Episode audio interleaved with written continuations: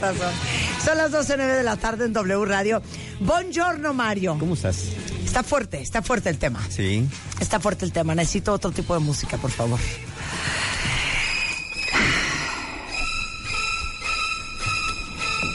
Siempre somos alguien en nuestra familia.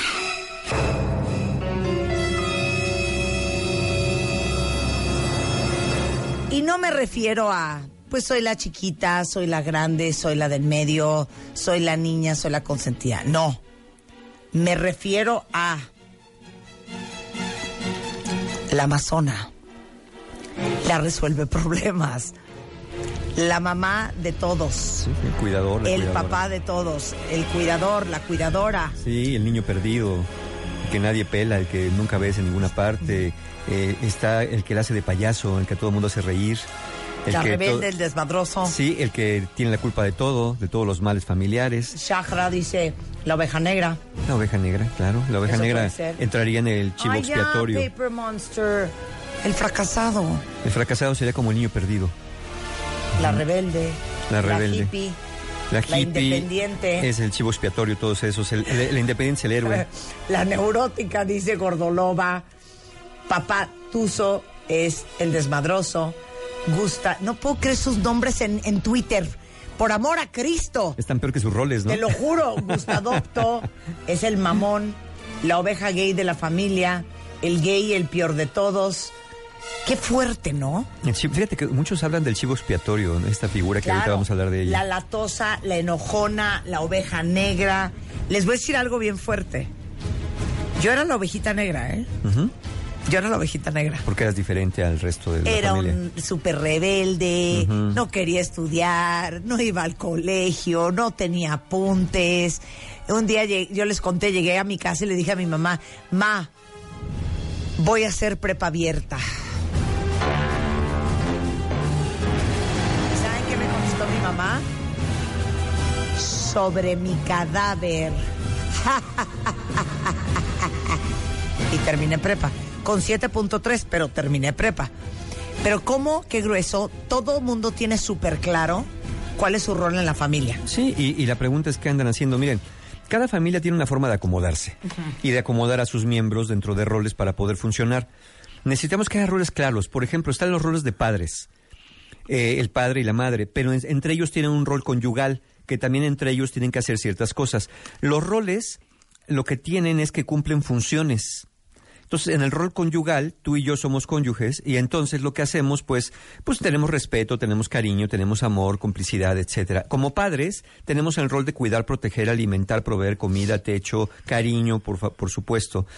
En el rol de hijos, pues hacia los padres respeto también, cariño, tolerancia, etcétera. Y entre hermanos, el rol de hermanos, pues hay co- complicidad, también solidaridad, apoyo y ayuda. Esos, esos roles ayudan que las familias funcionen bastante bien cuando los roles son claros y cada uno hace la función que tiene que hacer dentro de su rol. Están los tíos, los abuelos también. Pero ¿qué tal que un abuelo se quiere poner en el rol de un hijo y hacer las funciones de cuídanme, quiérenme y edúquenme? ¿Qué tal si un padre se deslinda de su rol de mantener, en su rol de cuidar, en su rol de proteger y se dedica pues a la bohemia y a, a andar por de aquí para allá sin, sin ocuparse de, de los hijos, del cariño, del cuidado, de la manutención? Pues entonces en ese caso ya el, el, el rol, la función del rol no se cumple y el rol se encuentra eh, eh, cojo, digamos, por ahí. Entonces alguien, alguien pasa y le dicen, ¿sabes qué? Como tu papá no está, como tu mamá nomás no la hace, como tu abuelo ya se fue, como aquí necesitamos a alguien que ponga orden, tú vas a hacer, porque eres el mayor, porque eres el del medio, porque estás desocupado, porque tú no haces nada, porque eres hombre, porque eres mujer. Esos son los roles cuando se empiezan a distorsionar, porque obligan y encierran a las personas a comportarse como el sistema familiar espera que haga, buscando que llenen huecos que alguien dejó o que no está desempeñando adecuadamente bien.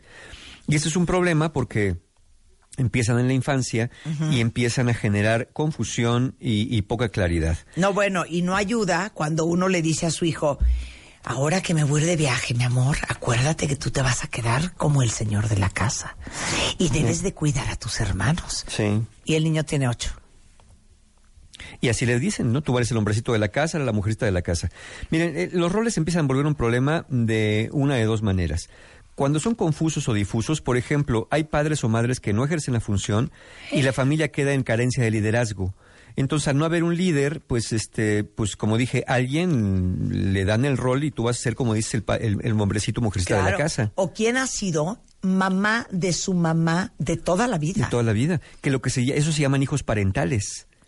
¿Hijos hi- parentales? Hijos parentales. Los hijos parentales. Ay, ya, Jimena y Ana subieron la mano. Ya, ven acá, Pues vengan ven. para acá. Ven, ven, ven, ven. Se supone que la autoridad familiar debe recaer sobre uno solo. Entonces, como tiene que ser el papá o la mamá, y si no están ellos, pues entonces hace un hijo que dice, pues como nadie agarra la estafeta, pues yo la agarro. Nadie se lo pidió a veces, ¿eh? Si nada más la agarran porque creen que les toca por el orden de nacimiento y o porque no hay más. A ver, ahí están. Porque somos Ana hijos, hijos y Jimena. únicos. Hazles la entrevista. A ver, ¿qué, le- qué les pasó? Hola, ¿Por qué, por qué le- ¿Cómo están? ¿Por qué dijeron Hola, que son mamás? Porque luego, luego levantaron la mano como resorte. Porque eh, a mí me toca como resolver todas las broncas de mi mamá, y no nada más de mi mamá, sino de toda la familia de mis hermanos. Que si alguno necesita dinero, ay, préstale a tu hermano porque pobrecito ne- tiene apuros. Que si mi hermana tiene que ir al doctor o al museo, acompáñala porque pobrecita se va a perder, no sé qué. ¿Y tú por qué? No sé por qué. ¿Cuántos hermanos son? Somos tres, yo soy la de en medio. ¿Pero ¿Quién te- por qué quién ella? ¿Quién te pidió hacer eso? Mi, mi mamá. ¿Te lo dijo? ¿Qué te dijo tu mamá? Pues eso, o sea, me decía, ayúdame. Yo, por ejemplo, le he reclamado esa parte y me dices que tú eres más independiente que los otros dos. Sí. Entonces, este, Abusan de Es los que, talentos es que eso pasa, ¿no? Eso pasa realmente. Ves a alguien como que sí la mueve y dice, Claro, como tus hermanos claro, son unos claro, inútiles, claro. tú te vas a ser la encargada. No hay propiamente una designación de tú vas a ser ahora Sí, la madre. dijo, No, no, no. Era I bestow exacto. upon you the power. No. No, eso fue ya hasta que yo le dije, ¿por qué siempre yo tengo que resolver Claro. la vida de todos? Pero Y es que- dice, es que tú eres más independiente, ¿eh? entonces le, le- ayúdales, no seas A- mal. Ahí vienen donde te van dejando las funciones de un rol que no te toca desempeñar y tú como dices, bueno, pues como puedo, pues no tengo bronca. Ya No. cuando ves, ya estás en la cacerola. Porque acéptalo, hija. Hay un ladito que dices, claro, de todos mis hermanos. La Oye, es pues de estar la que del es una lado- chingona soy yo. A ver, per- perdón lo que voy a decir y no, no aplica para tu caso, por supuesto. Pero de estar del lado de los que cuidan, al lado de los imbéciles, pues prefiero estar del lado de los que cuidan, ¿no? Francamente, Otra vez. de estar del lado que los que cuidan, al lado de los imbéciles, pues creo que prefiero ser de los que cuidan, porque si no acabará siendo de los imbéciles. Qué idiota eres. Aunque los imbéciles se le pasan muy bien. Claro. Eh, y no. A ver. A ver, Jimena, Jimena. ¿qué pasó? Ah, pues a mí me tocó ser mamá de mi mamá cuando se enfermó. Mi mamá se quedó cuadraplégica y pues Ah, bueno, un sí. día fue como, De la ahora noche a te la haces mañana. cargo Pero eres de hija ella". única. Soy hija única. Ah, no, Ahí te cayó la voladora. Sí, ahí sí no hay más posibilidad que hacer eso, porque evidentemente ante una enfermedad así, ante una cuadriplegia, una tetraplegia, y tú ser hija única, pues ni para dónde voltear, ¿no? Eh, ahí, ahí sí, para que veas, Sí, pues pero son- hay gente que se lava las manos. Sí, claro, claro. Sí, Sí, yo la, también la pregunta haber es, dicho, ¿por qué no te lavaste las manos? Pues porque es mi mamá, o sea, no la puedo Claro. dejar. Ahora, ¿quién, quién además A veces de ti... me pesa mucho, sí. Claro. Pero pues lo tengo que hacer. ¿Quién Soy además de ti de ser hija única, por ser hija única, quién además de ti de la familia crees que podría haber hecho algo un poquito más que no lo hizo? Mm, pues tengo nueve tíos. Na- Nada más. Nada más. Nada más. ¿Y no, no, no cooperan Pues, mucho? ah, ratos a veces, pero no como un 100%. Claro. Sí, no, y es muy difícil salirse de ese rol. Y o mira, sea, oye, gran lección, ¿eh? No tengan hijos únicos. o, no, se- o no sean hijos únicos de, de- de papás únicos, este, búsquense hermanos postizos. bueno, pero ahí está el caso de Jimena y Ana, ¿no? Eh, eh, eh, Jimena cuida- claramente A es ver, la yo- cuidadora. claro, ¿no? Y- y- oficial. En mi caso no nada más es con mis hermanos, puedes hablar con mi mamá porque ay, a veces es tu tío, este, tal, tal, necesita ayuda y pobrecito, si tú no le ayudas, Ah, bueno, entonces sí. él la va a pasar Eso también me pasa a mí de repente. Siempre Sí. termino...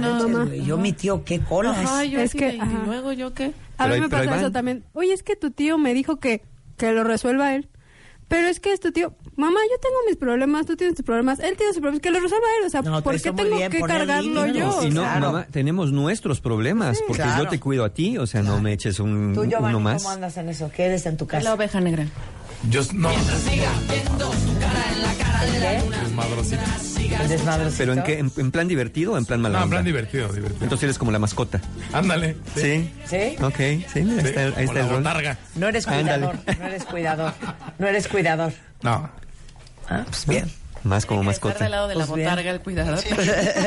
No necesariamente. Oye, bueno, pues ahí están dos ejemplos muy claros cuando no hay papás. Cuando no hay papás que ejercen No. las funciones, por unos porque no las quieren ejercer, otros porque francamente son incompetentes y otros, como en el caso de Jiménez, porque realmente ya no puede ejercer de alguna manera las funciones completamente.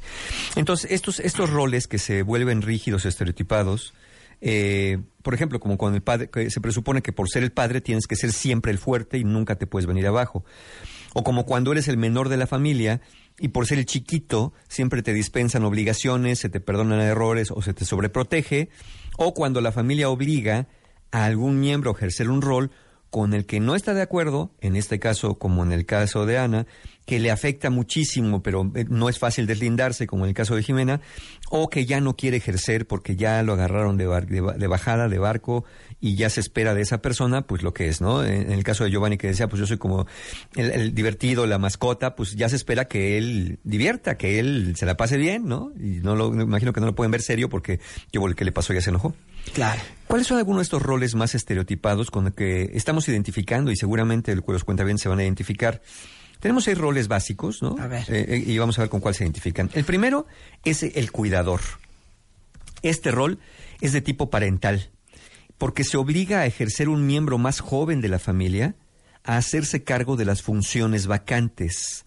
En este caso ya lo vimos eh, con Jimena, lo vimos con Ana, que pues ellos, ellas se, se, obligaron de alguna manera, ¿no? Y lo fueron permitiendo, una por manera más circunstancial y otra más obligada, a ejercer funciones que pues nadie más ejercía, ¿no? Como no está mi papá, como mi mamá no la hace, Sí. pues entonces tengo que ser yo. Nada más puedo decir una cosa ya rápido. Claro, Mario. claro, claro. ¿No te impresiona, no les impresiona, cuentavientes, cómo hay gente que de verdad, con la mano en la cintura, piden agua y jabón y se lavan las manos? Claro, sí, Pero, pero, sin remordimiento Sin alguno. remordimiento. Yo no me puedo lavar las manos de veras ni cuando cae, ni cuando hay chorro de agua. sí. Y hay gente que es experta en lavarse las manos. Pero eso sí, cuando necesitan, ahí están. Que ese puede ser el rol de el manipulador, ya lo vamos a Pero ver. qué al final. envidia ser así, hijo. Y no, fíjate que no. No porque acabas a veces muy solo, muy sola, no porque acabas teniendo muy mala reputación familiar, híjole. no porque sí a a veces abandonas a la familia cuando sí te- tendrías que ayudar un poquito en algo, ¿no? Bueno, Eh, yo nomás te lo pongo sobre Yo sé, yo sé. Mira, el cuidador, como dije, eh, suele ser, no siempre, hermano o hermana mayor. Pero si el hermano o hermana mayor nomás no la arman porque pues no les gira la piedra, el que sigue en orden de nacimiento, o es decir, al primero que le gire más la piedra, es el que le van a decir, tú mero te vas a hacer cargo, como pasó con Ana en su momento.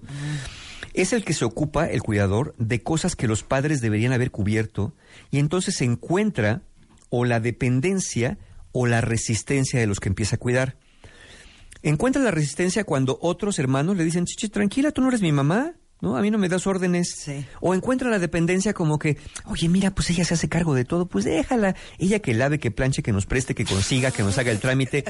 Pues al fin que no, mira, como ni se queja, se ve que seguro le gusta. Claro. Además, se ve que lo hace muy bien, o sea, ni trabajo le cuesta, porque no se dan cuenta como el cuidador lo hace tan bien, porque ya se volvió profesional en el asunto, pues ya no parece que le cueste ningún trabajo. Entonces los demás pues se sientan y dicen, pues mira, mientras no se queje, mientras no diga nada. Eh, se siente responsable por la familia y entre los efectos negativos de este rol es el agotamiento. Es muy agotador tener que ser el fuerte. Es muy agotador el tener que seguir, híjole, me voy privando de cosas para prestarle dinero, como en el ejemplo, ¿no? A mi tío, que mi tío qué, pues mi tío tiene más años que yo y es, y es un baquetón y ¿por qué tengo que prestar dinero? Es que está en un apuro. Pues ¿para qué se metieron en apuro? No, es que no se metió, lo metieron, pues ¿para qué anda confiando? Es que mira, lo que ya está grande, pues ¿por qué no ahorró? Es decir, hay muchas formas de poder decir, a ver, espérame, yo quiero ocuparme, sí, a la mejor mamá de ti, de mí, si no hay otra opción, pero no quiero andarme ocupando de la familia extendida. Eh, hay otro factor, no solamente el, el agotamiento, la culpa también. La culpa, ya cuando eres cuidador profesional, te da mucha culpa no ayudar. Claro. Te da mucha culpa sentir que algo le pasó a alguien, sobre todo cuando dijiste que no, si es que te atreves, porque ya te cuesta mucho trabajo decir que no, te da mucha culpa. Te digo, Sí, no te lavas las manos ni No puedes. hay agua. No puedes, no puedes. Quieres lavarle las manos a ti y a todos, pero como no las tienen limpias, pues bueno. Son personas muy ansiosas y muy abnegadas. Acuérdense que la abnegación es posponer mis necesidades para anteponer las de los demás. Y muy a menudo viven vidas incompletas, porque quedan atrapados entre dos frentes, entre dos fuegos, entre dos etapas. Se quedan, eh, por, por quedarse a cuidar a los demás, interrumpieron su infancia y su juventud, pero tampoco a veces pudieron empezar una vida adulta satisfactoria. Y entonces luego se andan involucrando con cada cosa, porque pues con tal de salirse, pues, pues mejor me, me caso, pero como con quién me caso o con quién me voy a vivir, porque pues es casi casi lo primero que pase. Entonces eh, el cuidador queda en esto. Su infancia y su juventud no quedó plenamente vivida y su adultez tampoco, porque tiene que estar cuidando, tiene que estar protegiendo a los demás. No, Jimé, yo no quiero que te pase eso, mi chiquita. Yo te voy a conseguir uno. No sé si ya le está pasando, Te pero lleve. eso ya nos lo contará otro día. Exacto. Bien, ese es el cuidador. Ok. Luego tenemos al héroe. Fíjate que el héroe se ve más bonito. El cuidador todavía pobrecito lo ves y dices, híjole, está bien amolado. Pero el héroe, Es que siento que me vas a aventar el, el hermano y, le- o la hermana que todo le sale bien. sí, Puta, ahí está. ¿Cómo caen mal? Ahí está. ¿Cómo ¿Hay algún héroe por acá? Es el que alcanza los logros más grandes dentro de la familia, en lo escolar y en lo profesional. Ahí en lo escolar te fallo, te fallo. O en lo Te profesional. fallo, te o en lo fallo. profesional. Ok. Pueden considerarse héroes por esto, por ese gran logro, pero también porque suelen usar una máscara familiar. Es decir, la familia está hecha un desgarriate y ellos hacen como que todo está bien, que todo es normal en la familia. Lo que quieren proyectar es una buena imagen al mundo exterior. Sin embargo, y debido a que le están mintiendo a los demás, y lo que es más importante, a veces hasta ellos mismos, realmente no se acercan demasiado a la familia, ni pueden permitirse que nadie se acerque demasiado. Y eso hace que afecten sus relaciones interpersonales. Inconscientemente, se avergüenzan de lo que realmente son y de dónde vienen. Muchas personas que son los héroes dicen, ay, mi familia, qué oso, mi mamá, mi hermana, mira nomás cómo se visten, cómo se portan, cómo comen, cómo hablan, lo, que no han hecho. ¿Por qué no? y, y quieren a veces el héroe, quiere rescatar un poco a los demás, se vuelve un poco rescatador, queriendo que los demás salgan de su, de su agujero, de su cueva, de donde crea que están. Como un héroe clásico, suelen ser solitarios, aunque pueden rescatar al mundo. Al final, pues como Batman, al final como estos personajes, como estos grandes héroes míticos y de leyenda y de, y de cómics inclusive, pues sí son muy rescatadores los héroes, pero, pero pues no, generalmente no viven en familia. Ahí tienen ustedes desde Superman, Batman, Iron Man, el hombre araña y demás. Siempre andan muy solitos.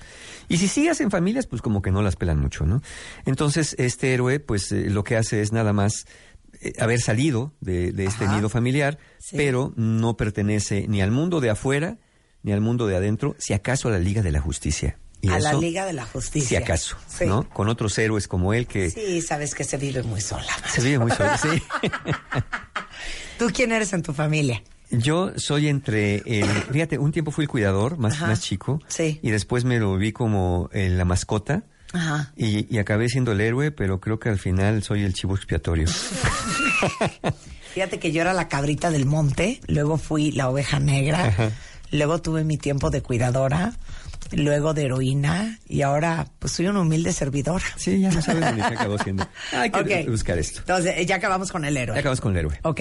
Vamos a hacer una pausa y regresamos con Chivo Expiatorio, la mascota, el niño perdido y el manipulador. Ah, no, hijo, no, no, no, no tenemos. que Ahora no? sí que no, se nos va a juntarle qué hacer. No, vámonos, vámonos, ya. Ok, hacemos una pausa y regresamos rapidísimo en W Radio. ¿Quién son ustedes en su familia? Porque les tengo una noticia. Para todos los que están echa- echados en su respaldo así de, no, yo, yo no sé de qué están hablando. Yo, yo en mi familia soy Jorge, simplemente Jorge. Mentira. Todos somos alguien en nuestra familia. Regresando del corte en W Radio con Mario Guerra.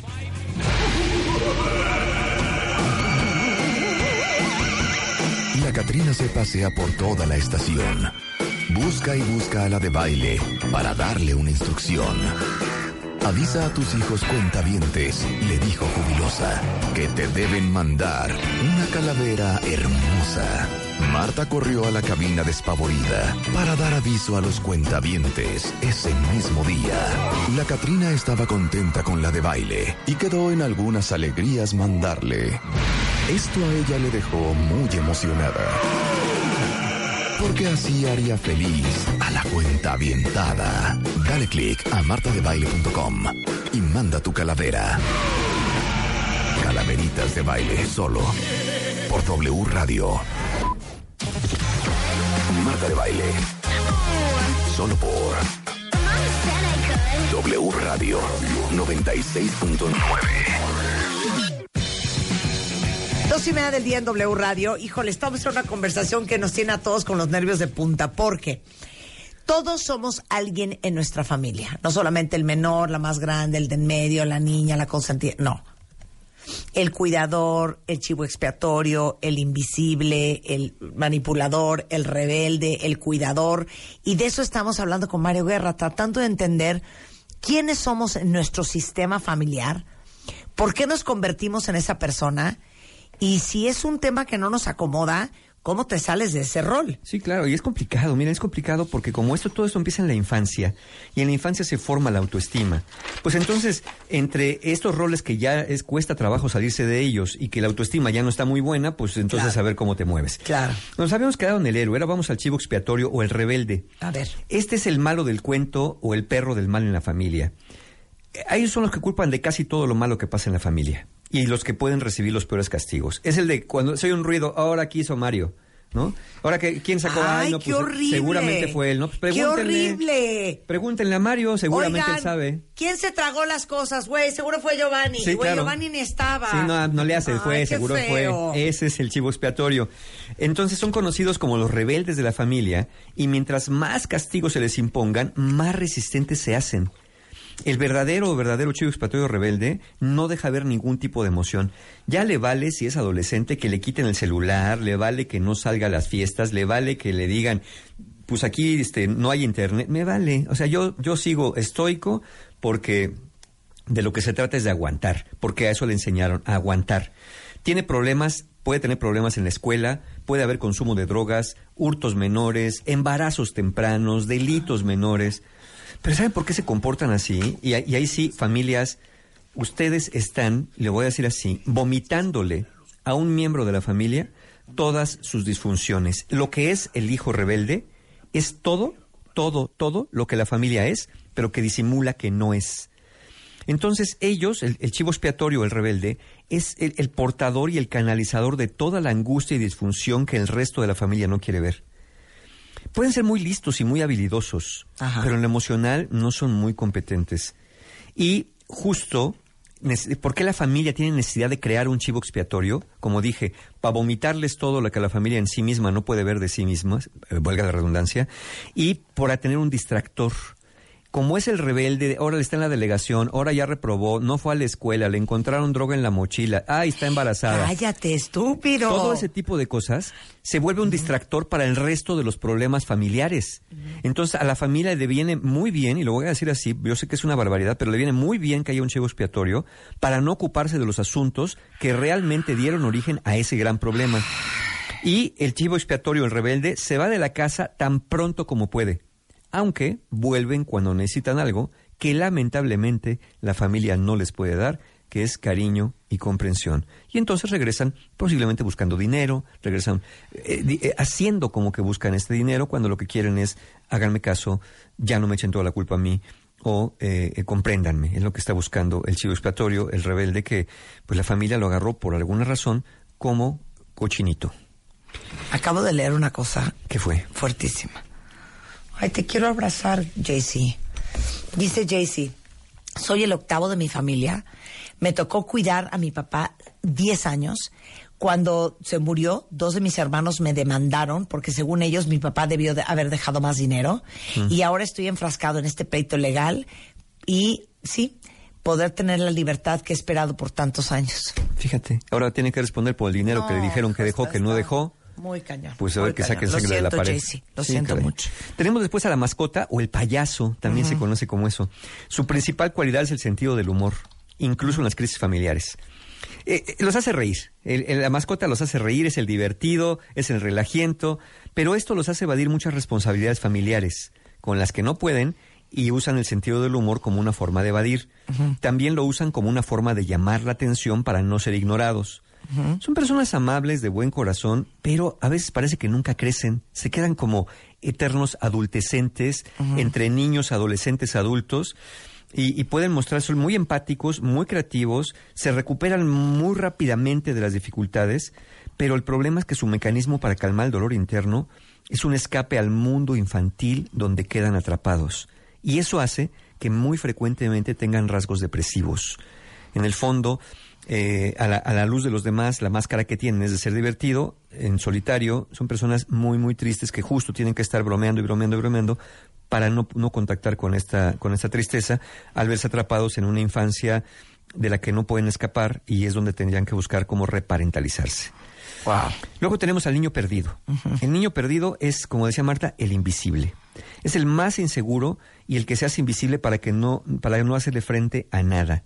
No destaca ni por lo bueno ni por lo malo. ¿Cómo? No es ni como el héroe que dices, bueno, cuando menos tiene capa y nos rescata, pero tampoco es como el rebelde que, pues no, ni, ni fu ni fa, ni para adelante ni para atrás. O sea, él me da igual. él me da lo mismo. Es más, hasta te olvida que existe de repente, ¿no? Ay, güey, ¿cuándo fue su cumpleaños? O sea, ¿vive todavía este cuate? Suele ser alguien muy solitario y aislado.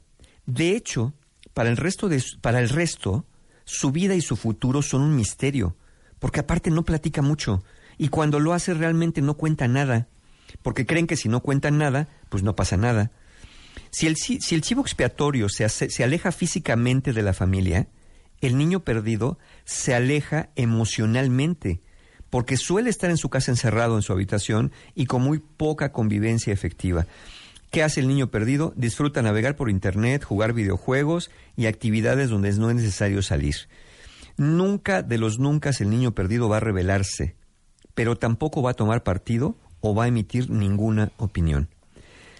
Esta vida es muy solitaria y es posible que pierdan contacto con otros miembros de la familia y pueden tener una relación de amor-odio con otros miembros de la familia, especialmente su papá y su mamá, o se agarran por ahí una tía que pues dicen, pues con esta mera no me hizo nada, pero yo busco quien me la pague. Y entonces, pues así se la pasan invisibles el resto, el resto de su vida adulta. Y finalmente tenemos al manipulador. El manipulador, ese sí, es el más tóxico de todos. Porque es tóxico para los demás. El manipulador observa por años cómo funciona la familia. Y aprende las debilidades, aprende por cuáles son los puntos flacos, para llegado el momento poder manipular. Sobre todo va a, manipular a los más codependientes que tienden a ser su papá o su mamá son muy seductores, son muy carismáticos, o sea, en la familia todos lo quieren porque es bien divertido y además te cuenta historias, yo voy a hacer, yo voy a ir, yo voy a triunfar, pero son muy fantasiosos y mentirosos. No es poco común que el manipulador, el manipulador le deba dinero a todos en la familia y ese dinero lo obtuvo con manipulaciones y engaños. Y existe la posibilidad, y aguas con esto cuenta bien, se hallan así en la familia, de que el manipulador se convierta en un sociópata o en un psicópata al menos, al menos van a poseer tendencias antisociales. Es decir, te pueden pedir dinero prestado, les vale que te dijeron que te lo iban a pagar a fin de mes, hacía una cantidad fuerte, y luego te dicen, pues es que no tengo. O sea, pero, pero les vales literalmente. No pueden formar relaciones saludables porque siempre actúan de forma encubierta y con al menos dos caras o más. Si alguien lo descubre, de decir, oye, tú eres bien manipuladora, oye, se me hace que nos cuenteaste con esto, uy, de inmediato se hace el ofendido o la ofendida y dice, ¿sabes qué? Tú no me quieres, tú, tú me traicionaste, eres lo peor, te bloquean, te borran, te eliminan, porque lo que quieren es que nadie se dé cuenta, ¿Por qué nadie te los, estás riendo? los Porque atrape en sus tú. tretas. Porque así eres tú, Me ¿verdad? acordé de- de uno de mis hermanos. Sí, es que sí, siempre hay alguien así en la familia. ¿Sí? ¿Es manipulador? Sí, sí, ¿Nos sí. puedes contar la historia? No, mejor Claro no. que sí. Bueno, Solo, solo piensan en sí mismos y en lo que pueden obtener de los demás. Sienten que el mundo se los debe, porque lo que te alegan es que yo sufrí en la infancia, yo, a mí no me querían tanto, me- éramos pobres. O sea, te cuenta historias que de plano te las cuenta tan convencido que se las crees. Y entonces, pues, si desde el kinder te quitaba la torta en el recreo, pues de grande te quita la quincena eh, eh, en los fines de mes. cállate. Claro, eh, eh, con este es con el que más, cuenta rom- más cuesta romper lazos, cuentavientes. Y Les digo una cosa, es con el único de los seis que deberíamos romper lazos urgentemente. No es sencillo romper con un familiar así de tóxico porque generalmente la familia excusa al manipulador. No lo hace con mala intención, de seguro está sufriendo, no, míralo, ya le está echando ganas.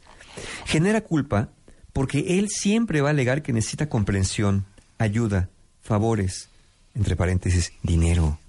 Y aquel que no se lo quiera dar va a ser el malo del cuento.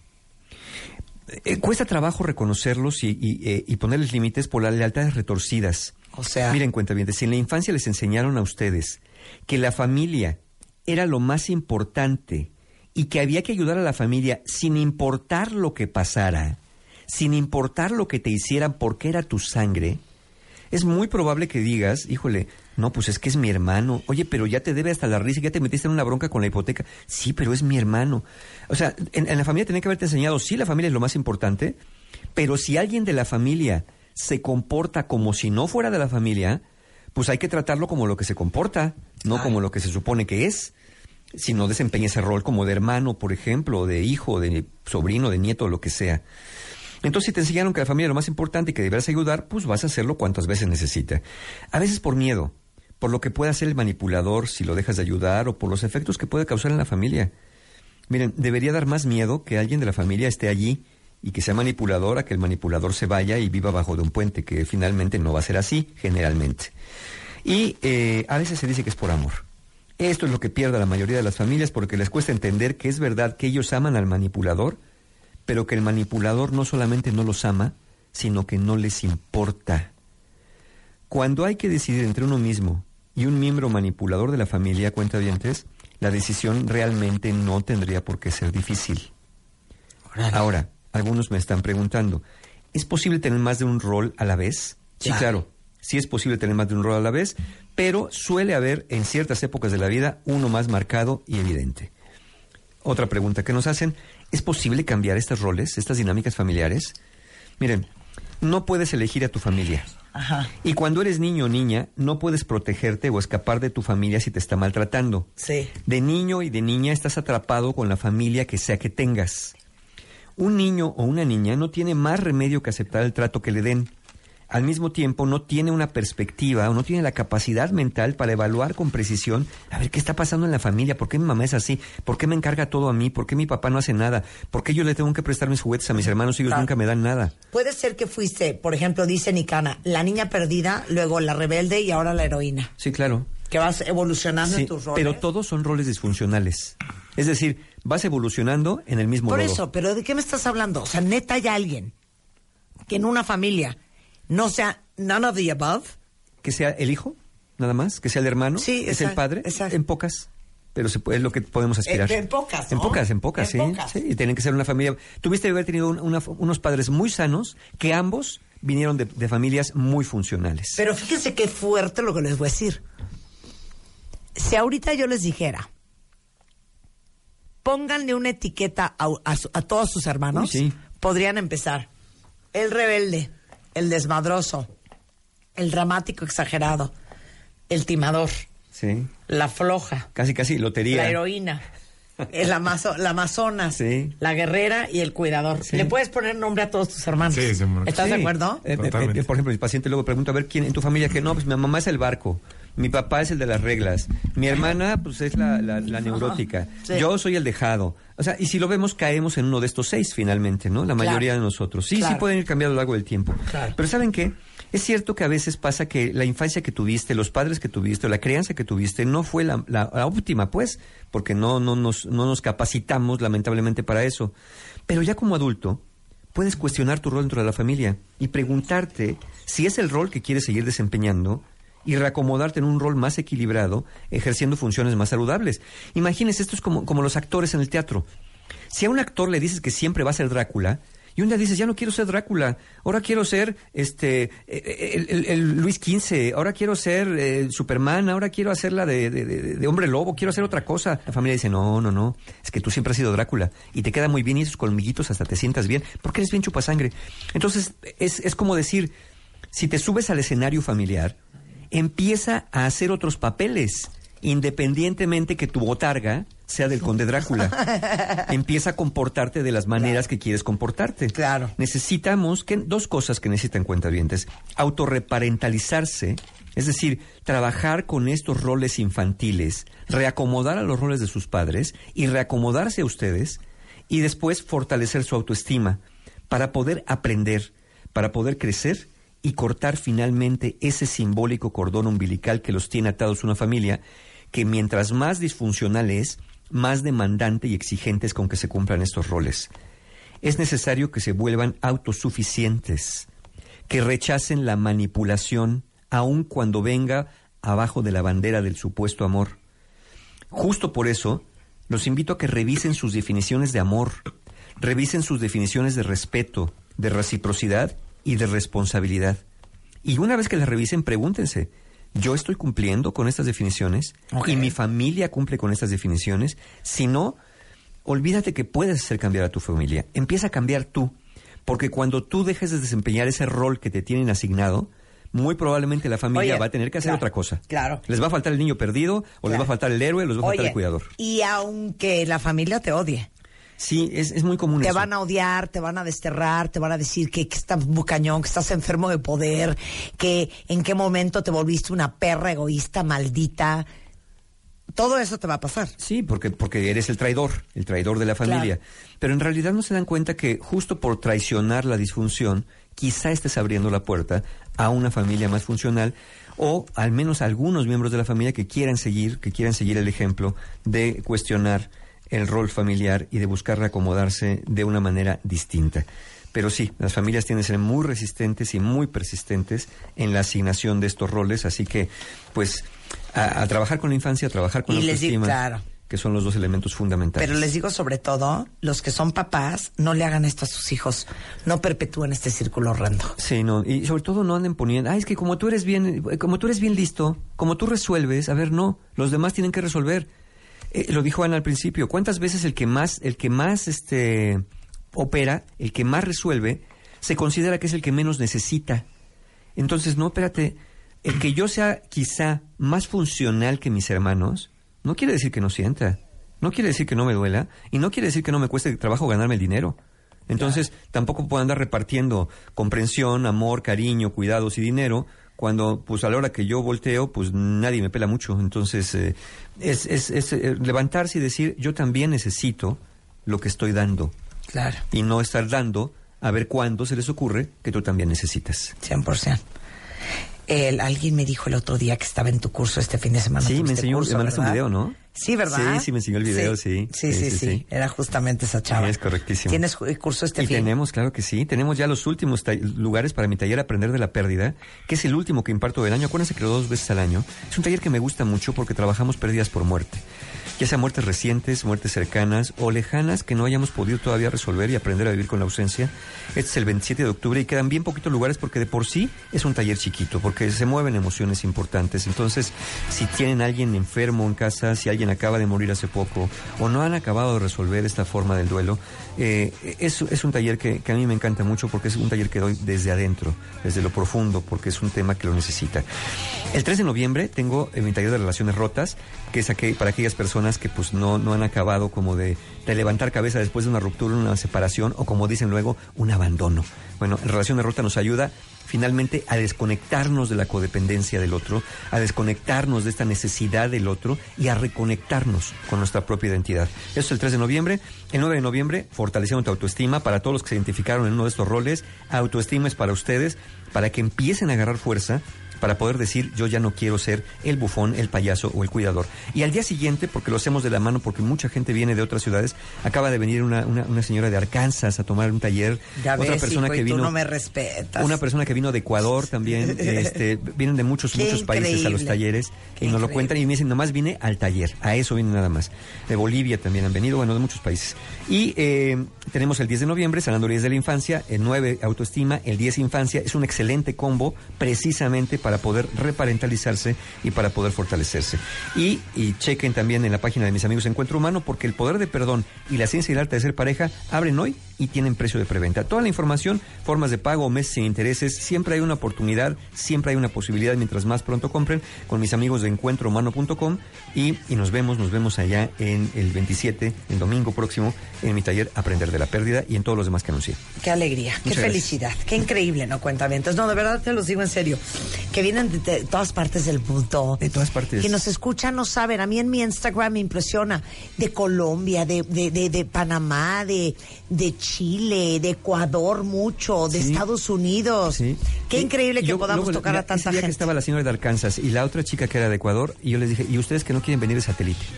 Exacto, No, y ustedes oye, que no ¿no quieren- das un taller como por Coyoacán? Qué O sea, no. bárbaros. Lo- Los damos en el mismo lugar, en el Hotel Fiesta Americana Reforma, ya nuestra sede oficial, digámoslo así, y es un lugar muy céntrico, muy comunicado. Y vienen de, de, de verdad de muchas, muchas partes de Latinoamérica, hasta de España han venido a tomar talleres y a mí me sorprende mucho y los agradezco de verdad.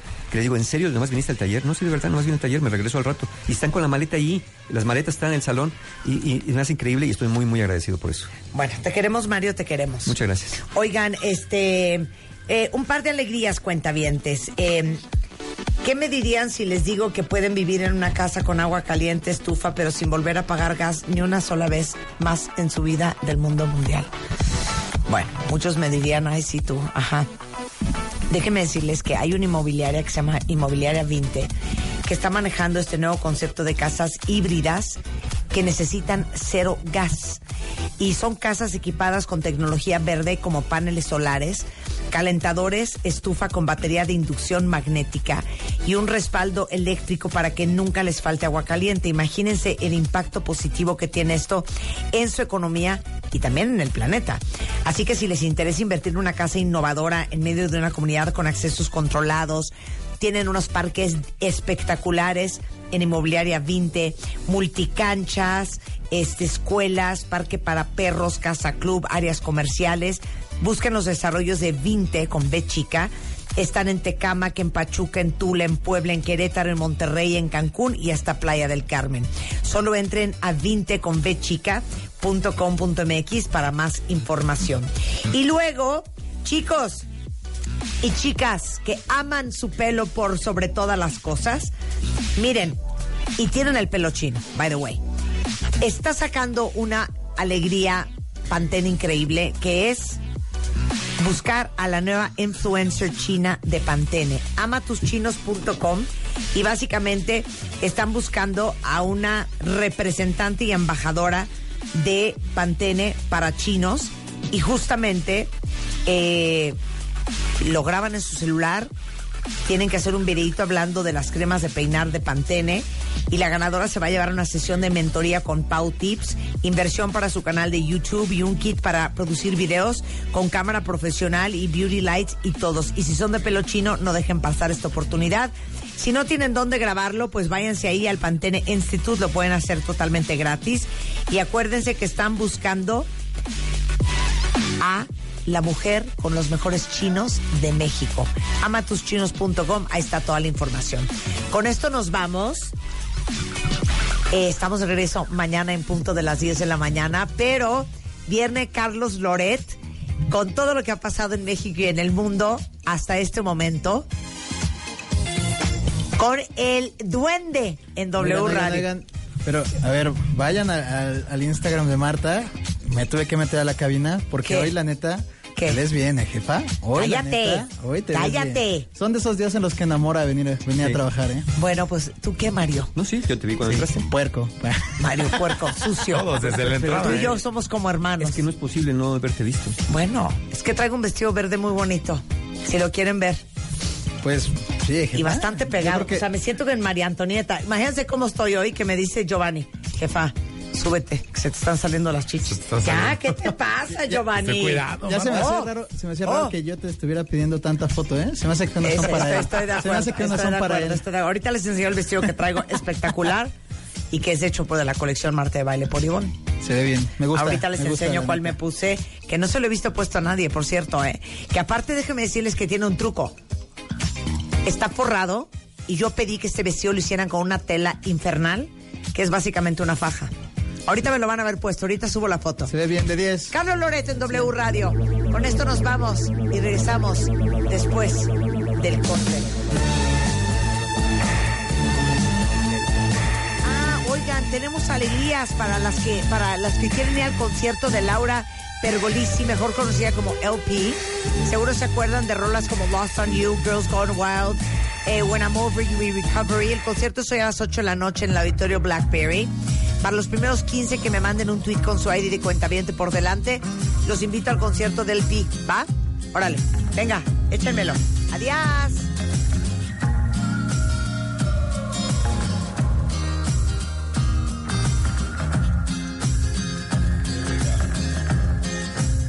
De baile, solo por W Radio 96.9 en vivo.